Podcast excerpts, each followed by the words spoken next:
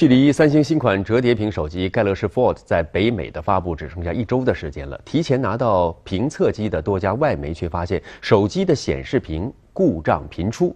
十八号，三星公司宣布将彻查故障原因，并如期发布手机。按计划，三星盖乐世 Fold 手机将于本月二十六号首先登陆北美市场。据介绍，这款手机以折叠屏为亮点，拥有两块显示屏，小屏四点六英寸，展开后大屏达七点三英寸。这是目前三星手机中屏幕尺寸最大的。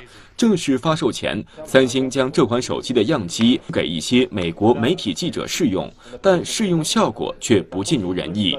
一些记者在社交媒体上抱怨，手机使用一两天就出现闪屏、断屏等问题。有些人表示自己并未撕掉显示屏保护层，但屏幕折叠处使用不久就出现凸起。还有些记者将手机故障视频上传到社交媒体，质疑盖乐世 Fold 存在严重设计缺陷。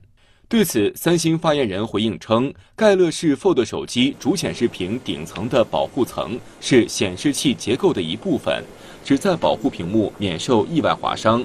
一些试用者移除了这层保护层，导致屏幕损坏。此外，在主显示屏上添加粘合胶也可能会造成损坏。三星将亲自彻查这些问题样机，以最终找出出现故障的原因。受显示屏问题影响，三星电子股价十八号下跌超过百分之三。不过，三星仍表示将按原定时间如期发布盖乐世 Fold 产品。